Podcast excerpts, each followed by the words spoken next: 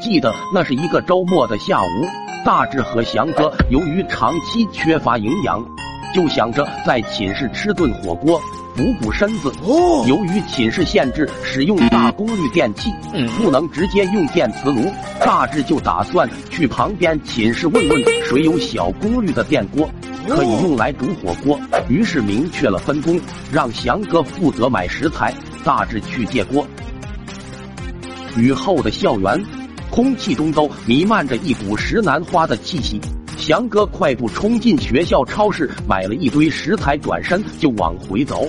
正当路过寝室后的小树林时，翔哥发现，由于刚下过雨，小树林的边缘居然郁郁葱葱的长了不少蘑菇。为了能让种类本不丰富的食材多一种口味，翔哥便把这些蘑菇都洗劫一空。回到宿舍以后，天已经有点黑了。大志也把锅和底料都准备好了。一番忙碌过后，各种食材都下了锅。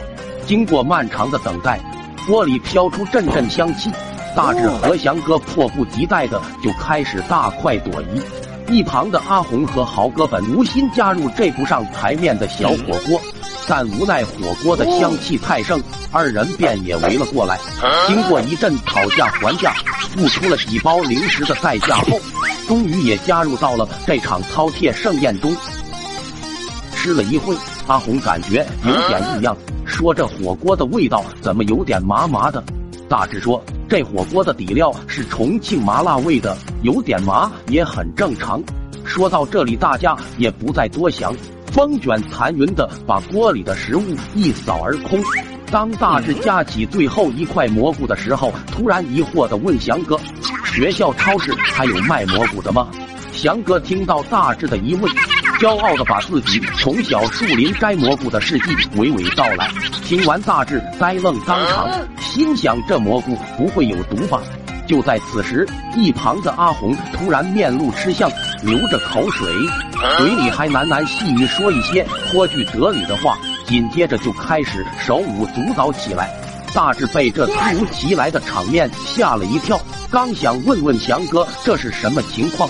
却看到翔哥和豪哥手拉着手，也加入了阿红的舞蹈之中。大志被面前的一幕震惊到无法言喻，但紧接着就感觉眼前的事物开始扭曲变形，随即失去了意识。等再醒来时，大志发现自己已经躺在医院了。后来听同学说，当天晚上他们四个人在寝室又唱又跳，惊动了一栋楼的人。而且每个人都是口水鼻涕一大把，宿管阿姨过来劝说半天，才发现他们四人的状态不对，立马就打了幺二零。经过这次事件，幺零二四寝室的人再也不敢吃任何带有蘑菇的食物了。快手，拥抱每一种生活。